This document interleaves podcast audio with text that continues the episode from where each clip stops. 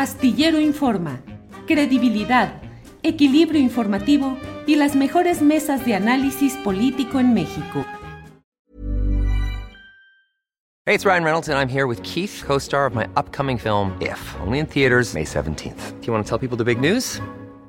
All right, I'll do it. Sign up now and you'll get unlimited for $15 a month in six months of Paramount Plus Essential Plan on us. Mintmobile.com slash switch. Upfront payment of $45 equivalent to $15 per month. Unlimited over 40 gigabytes per month. Face lower speeds. Videos at 480p. Active Mint customers by 531.24 get six months of Paramount Plus Essential Plan. Auto renews after six months. Offer ends May 31st, 2024. Separate Paramount Plus registration required. Terms and conditions apply if rated PG. Millions of people have lost weight with personalized plans from Noom. Like Evan, who can't stand salads and still lost 50 pounds. Salads generally for most people are the easy button, right? For me, that wasn't an option. I never really was a salad guy. That's just not who I am. But Noom worked for me.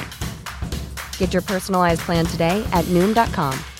Real Noom user compensated to provide their story. In four weeks, the typical Noom user can expect to lose one to two pounds per week. Individual results may vary. Astillero Informa, credibilidad, equilibrio informativo y las mejores mesas de análisis político en México. Eh, doctora Camba, buenas tardes. Hola, buenas tardes, Julio, ¿cómo estás? Gracias, Úrsula. Pues Úrsula, estamos en este día que, híjole, ya para denominarlo es ya todo un problema y se entra al terreno del debate. Día de la raza, día de la hispanidad, día del descubrimiento de América, día de la resistencia de los pueblos indígenas. ¿Cómo podemos nombrar este día, Úrsula? Eh, mira, yo creo que tendríamos que partir por explicarle de pronto. Eh, partimos de la base de que todos saben lo que nosotros sabemos, los historiadores, y creo que es importante explicar los personajes en su contexto. Eh, hay una tendencia ahora como a convertirnos en los grandes jueces desde la comodidad de nuestro hogar, este, echado en el sillón, con nuestro teléfono inteligente, con todas las comodidades, eh, de juzgar al pasado como si nosotros lo hubiéramos hecho de diferente manera. Y realmente no lo sabemos, Julio. No sabemos qué hubiera pasado si hubiéramos estado a bordo de ese barco, si hubiéramos llegado a tierras ignotas, con personas con las que no nos entendíamos en absoluto. Es decir, hay que dimensionar a los personajes. No se trata propiamente de enaltecerlos o de denigrarlos y entonces tirarlos en el basurero de la historia, sino mucho más allá complejizar eh, su actuación en el devenir histórico, explicarlo, por qué las cosas sucedieron de esa manera y no de otra, Julia. Y eso creo que es muy importante insistir, más que eh, ponernos a calificar o adjetivar el pasado, que en realidad no explica por qué las cosas sucedieron así. Eh, a mí la verdad es que esto de cambiar las nomenclaturas, bueno, pues si les da gusto, pues que les dé gusto. En realidad hay una cosa de fondo sobre la que hay que ir, que es explicar, explicar qué sucedió y cómo sucedió. Y en ese sentido, yo creo que, fíjate que es muy importante y eso es algo que no veo que la gente esté como discutiendo más a fondo, y es que la gran preocupación de estos navegantes del siglo, finales del siglo, del siglo XV y el XVI, va a ser llegar a Asia. Eso es lo que todos quieren. Eso es lo que quiere eh, no solo Colón, que además se muere pensando que llegó a Asia, es decir, regresa tres veces más y nunca sale del error. Eso es lo que quiere Magallanes, ¿no? En esta fatídica expedición eh, a las Molucas, donde se mueren un montón, les va de la fregada. Eh, eso es lo que quiere Cortés. Cortés, después de la caída de Tenochtitlán, no ceja en su empeño de construir un astillero en Tehuantepec, el puerto Marqués en Acapulco se llama Puerto Marqués por Hernán Cortés, porque es el Marqués del Valle. Es decir, e, es, decir, quieren ir a Asia, eso es lo que les importa, eso es lo que están buscando, las especias, las ceras, las porcelanas. Y es, es una cosa que llama la atención, pero es como si América fuera un accidente. Es como nos encontramos un accidente porque nosotros lo que queríamos era ir a Asia, pero nadie sabía que este accidente enorme ¿no? Esta invención, como la llama Gorman, pues iba a estar ahí en medio. Eh, Úrsula, em, parte de la discusión moderna, como tú dices, bueno, ahora estamos viendo con el lente moderno y con nuestra visión tecnológica el pasado y queremos juzgarlo con base en nuestros conocimientos y nuestras percepciones de hoy. Pero mucho se habla de la personalidad de Cristóbal Colón, de si fue un hombre que realmente reunía virtudes personales e incluso virtudes como navegante. Hay la discusión de si realmente tenía los conocimientos y la habilidad eh, como navegante, de la lengua que hablaba, de su redacción equívoca, de si era financiado por comunidades de judíos conversos, si hablaba una especie de idioma o eh, el ladino, que era una, una expresión de una forma de español eh, derivada de otros enfoques. En fin, ¿cuál era la personalidad real de Cristóbal Colón?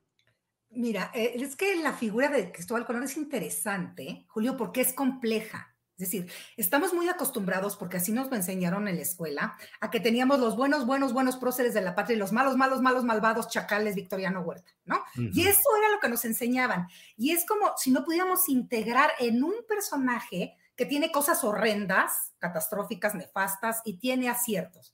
¿Qué pasa con Colón? Mira, bien dices, Colón en realidad era un mercader, Colón, no era navegante de, digamos, de, de oficio, de profesión, llamémosle.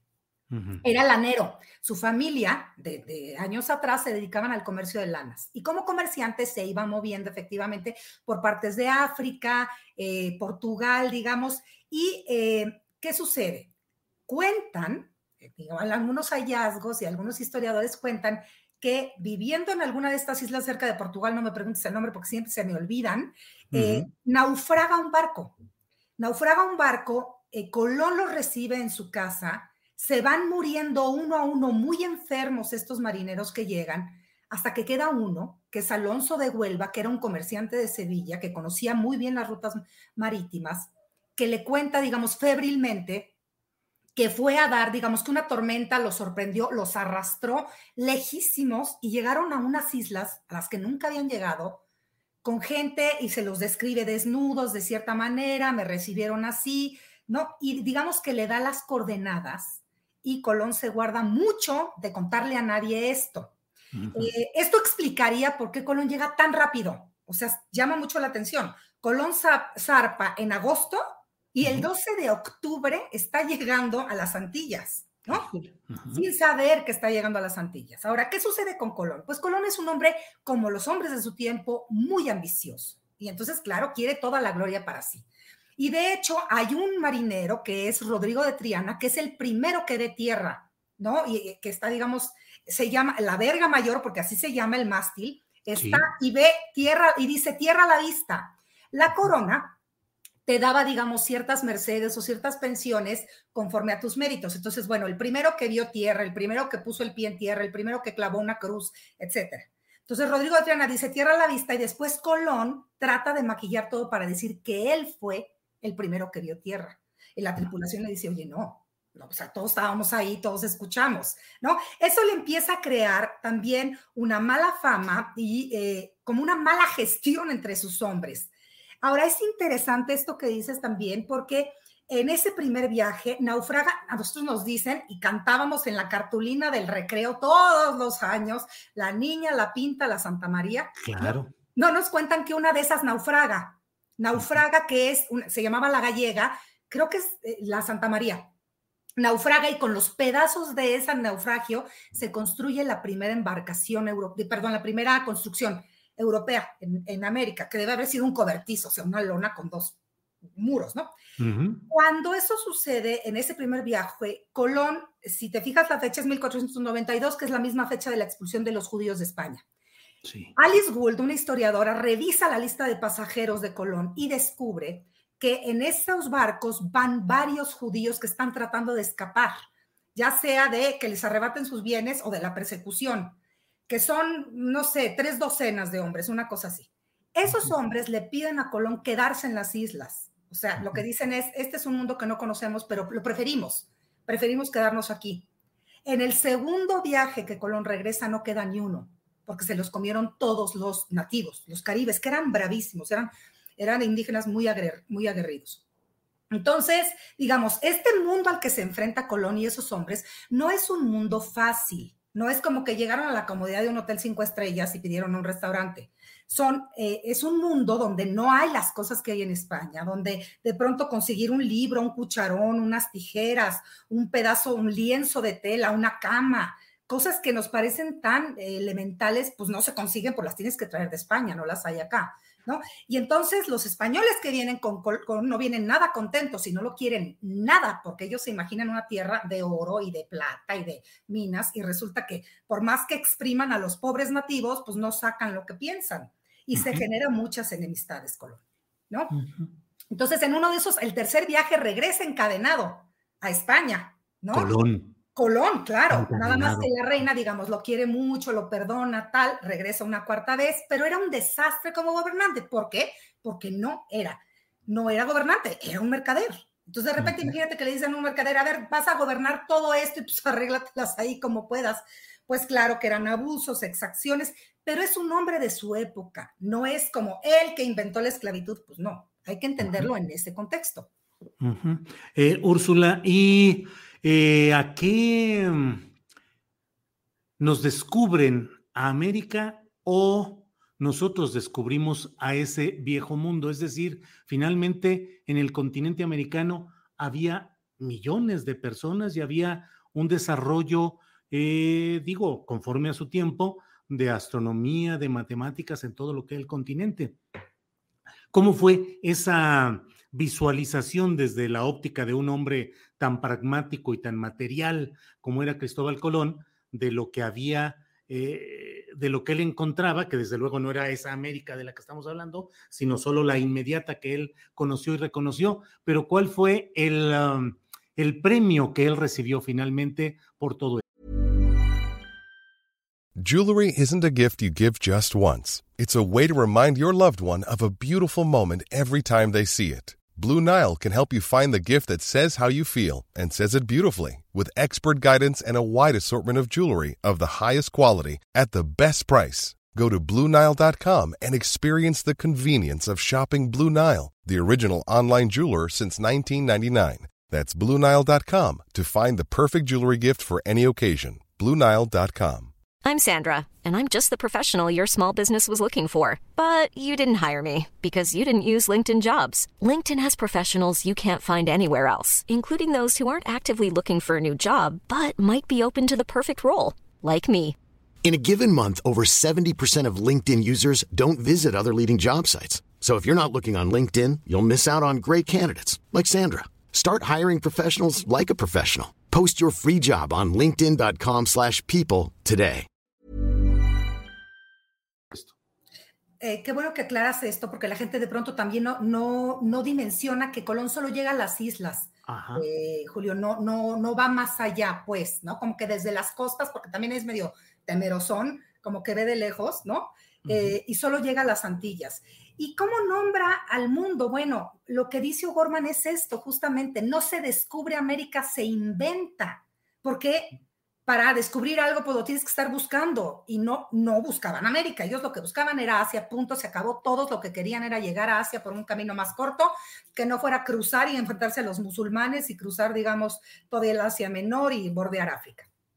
Eh, ¿Y cómo nombran este mundo? Es bien interesante porque Colón, por ejemplo, ve los manatís en la costa y entonces lo que dice es que había sirenas. ¿Por qué dice que hay sirenas? Pues porque eso es lo que él tiene en la cabeza, porque esa es su cultura, eso es de lo que él viene. No, no tiene ni idea que es un manatí, ¿no? Nunca ha visto un manatí. ¿O qué dice? De repente pueden ver templos y dicen sus pagodas o sus mezquitas. ¿Por qué? Porque ellos creen que llegaron a Asia y en Asia lo que hay, pues son pagodas y mezquitas, ¿no? Eso es interesante porque entonces es como lo que dice Wittgenstein, el límite de mi, mundo es el límite de mi lenguaje. Si yo no lo puedo nombrar es que para mí no existe porque no lo conozco, ¿no?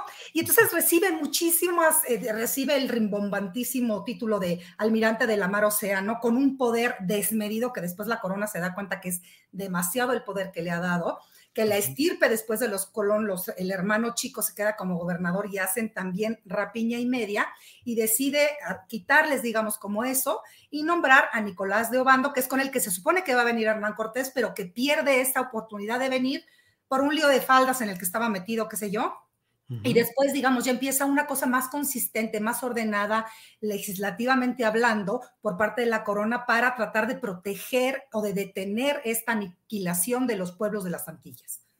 Úrsula, ¿y cuál era la nacionalidad de Cristóbal Colón? Genovés, es decir, italiano, español. ¿Cuál era su nacionalidad o su origen real? Bueno, es genovés, lo que pasa es que luego han salido que, que si es catalán, que si es ruso, que si portugués, que si tal. La nacionalidad, Julio, y eso también es importante que la gente le quede claro, es una invención del siglo XIX. Los nacionalismos, esta cosa de patria, nación, bandera, himno, pertenencia, o sea, ¿quién decide que somos mexicanos, no sé, de California, Yucatán? Pues es una invención, es un discurso del Estado que se construye para dar cohesión, pero antes de eso, así como nacional, digamos, no existe, pero pues, digamos, podríamos decir que sí, que su procedencia es eso sí, como nos lo enseñaron en primaria y lo aprendimos también como Gelatao con Juárez, es Génova. Eh, y los servicios que él presta, ¿en qué termina? ¿Cómo termina? ¿Cómo muere Cristóbal Colón? Bueno, Cristóbal Colón muere, sí, eh, digamos, conservando algunos de sus privilegios, pero un poco como, un poco como el apestado, no tanto, digamos, por eh, el tratamiento de los indígenas, sino más porque es un hombre que gestiona muy mal el poder, como que se ensorbebece y no, no entiende muy bien cómo acercarse, pues, y cómo eh, conciliar, porque es un mundo completamente nuevo y eh, se muere, digamos, se muere en España atormentado por la artritis, no se muere de artritis, se muere de viejo, eh, y sus hijos están, eh, su hijo, sobre todo Diego Colón, está peleando constantemente, conservar esos privilegios, conservar los nombramientos, los conserva durante un tiempo. Te digo, su hermano Bartolomé, incluso esta anécdota a mí me gusta porque da cuenta de ese mundo. Bartolomé Colón, que es el más chico de los Colón, se queda a cargo de la gobernación, digamos, de la isla y eh, cuentan que dos españolas, que debían haber sido poquísimas españolas en aquel entonces, eh, van caminando por las calles de Santo Domingo, que es la española o República Dominicana, y van hablando y dicen los que los Colón, los hermanos Colón son gente de baja estofa, como decir, son unos cochambres, son unos corrientes, no tienen ningún linaje digno de mención, son unos mercaderes como de cuarta categoría. Bartolomé las escucha y les manda cortar la lengua pero son españolas. Es decir, estos castigos físicos de mutilación, de tal, todavía no se dan después con tanta frecuencia en el siglo XVI y XVII, pero en estos primeros años sí, porque es como la ley del más fuerte, ¿no? Y se impone la ley del más fuerte. Y la corona, después de ver como todas estas cosas, dice, híjole, no, yo creo que no, mejor nos vamos a agarrar a alguien que sí sepa un poco más de gobernación y no tanto de mercaderías. Úrsula, una de las acusaciones frecuentes a la luz de lo que ahora se conoce es de Cristóbal Colón como genocida, como alguien que cometió actos eh, de salvajismo y de barbarie contra los habitantes de esas tierras a las que había llegado. ¿Qué opinas de esto? Mira, eso que, mencionas es importante aclararlo también, Julio, porque efectivamente repetimos eh, eh, estereotipos y prejuicios sin una lectura crítica y sin un conocimiento de las fuentes. Para que tú puedas llamar a alguien genocida, necesita tener la voluntad de querer exterminar a alguien.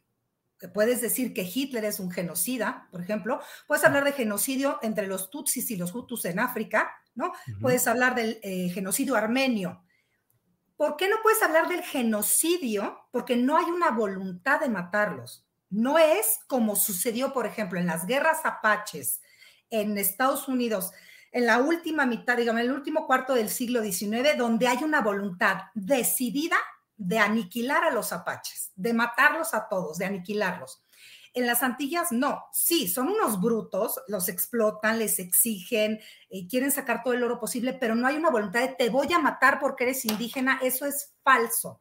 Partiendo, digamos, de la premisa que aunque suene muy cruel y muy utilitaria, es que los indígenas son los que les trabajan, y tú pues no vas a matar a tu, a tu mano de obra, no deliberadamente, o sea, no vas a decir, te voy a matar hasta que te caigas muerto porque eres indígena y porque te odio porque eres indígena, eso es absolutamente inexistente en el siglo XVI. Y Bartolomé de las Casas, que es el gran defensor de los indígenas en las Antillas eh, y enemigo de Cortés por ello y por otras cosas, es el que va a pedir que traigan entonces esclavos africanos a trabajar para, digamos, subsanar esa pérdida de la mano de obra. Úrsula, eh, a nivel en diferentes ciudades de diferentes países, pues ha habido acciones contra las estatuas de Cristóbal Colón, el retiro, el derribamiento en la propia Ciudad de México, pues eh, se va a pasar a otro lugar menos eh, relevante o menos distinguido, como es el Paseo de la Reforma. ¿Qué opinas de todos esos actos en los cuales en muchas ciudades hay eh, denuncias y actos abiertos de hostilidad contra la figura de Cristóbal Colón. Mira, yo creo que en, el caso de México eso ha tomado también mucha fuerza a partir justamente de este movimiento de Black Lives Matter. En Estados Unidos la realidad de la colonización sí es bien distinta a la de eh, la, monarquía hispánica, es otro fenómeno completamente distinto. Eh, y creo que estamos importando un discurso y tratando de imponer un discurso que acá, pues en realidad no, no, pues no va. Ahora, si quitan o no las estatuas, hombre, los gobiernos hacen eso, los gobiernos levantan estatuas y deciden a qué héroe van a venerar, puede ser Morelos, Juárez, este, Madero, qué sé yo, ¿no? O Cortés. Pero eh, más que eso, creo que lo que necesitamos, Julio, esto sí es urgente, más que estar quitando y derribando y vilipendiando, lo que necesitamos es integrar, es integrar el pasado para poder entender ¿Por qué somos como somos? Es decir, y esto a mí me gusta repetirlo porque lo deja muy claro, nosotros no somos las víctimas de la colonización, Julio, somos el resultado. Somos el resultado, bueno o malo. Eso eh, se puede discutir en otro espacio pero necesitamos partir de esa premisa en lugar de fragmentar la historia, borrar los pedazos que no me gustan, pintar los que sí me gustan y dar una explicación esquemática y maniquea que no permite que entonces se pueda también reconstruir el tejido social con base en un asunto conciliatorio, eh, no reivindicativo, conciliatorio de lo que fuimos, punto. Es como si tú, no sé, vas a terapia y descubres que no te gustaba el niño que eras porque tu mamá te pegaba o tu papá te regañaba, qué sé yo, y entonces te dedicas a pelearte toda tu vida con ese niño que fuiste. Ya está, ese es el niño que fuiste. Entonces, ¿qué vas a hacer con eso, digamos, en tu vida adulta? ¿Cómo lo vas, digamos, a aprovechar en tu, en tu favor? Yo creo que eso es lo que tenemos que hacer, más que distraernos en si quitas la estatua, pones la estatua, pones una más fea, pones una más bonita, porque el mundo es muy amplio, Julio, y yo creo que hay lugar para todo y hay lugar para todos, y no para un discurso único, impositivo, rígido, que no permite la disensión, la discusión y el diálogo. Úrsula Camba, pues eh, la verdad ha sido muy eh, interesante esta plática, te agradecemos el que la hayas compartido con nosotros en esta fecha, y bueno, pues hay muchos temas para la discusión a quienes nos siguen y nos escuchan, pues desde luego que estamos dando aquí una, eh, un punto de vista informado de una doctora, miembro del Colegio de México, que nos permite asomarnos a todas estas realidades que nos que necesitan análisis, discusión y la aportación de diferentes puntos de vista. Úrsula, pues la verdad, 20 minutos muy interesantes y muy intensos de esta, estos comentarios que compartes con nosotros, tu visión de todos estos temas. Úrsula, te lo agradezco mucho. Muchas gracias a ti, Julio. Gracias, hasta luego. Para que te enteres del próximo noticiero, suscríbete y dale follow en Apple, Spotify, Amazon Music, Google o donde sea que escuches podcast. Te invitamos a visitar nuestra página julioastillero.com. When you make decisions for your company, you look for the no-brainers. And if you have a lot of mailing to do, Stamps.com is the ultimate no brainer. It streamlines your processes to make your business more efficient, which makes you less busy. Mail checks, invoices, legal documents, and everything you need to keep your business running with Stamps.com. Seamlessly connect with every major marketplace and shopping cart. Schedule package pickups and see your cheapest and fastest shipping options from different carriers. With rates up to 89% off USPS and UPS rates. And with the Stamps.com mobile app, you can take care of mailing and shipping wherever you are. Make the same no brainer decision as over 1 million other businesses with Stamps.com. Sign up with Code PROGRAM for a four week trial, plus free postage and a free digital scale. No long term commitments or contracts. That's Stamps.com. Code PROGRAM. Hola, buenos días, mi pana. Buenos días, bienvenido a Sherwin Williams. ¡Ey! ¿Qué onda, compadre? ¿Qué onda? Ya tengo lista la pintura que ordenaste en el ProPlus app. Con más de 6.000 representantes en nuestras tiendas listos para atenderte en tu idioma y beneficios para contratistas que encontrarás en aliadopro.com. En Sherwin Williams somos el aliado del PRO.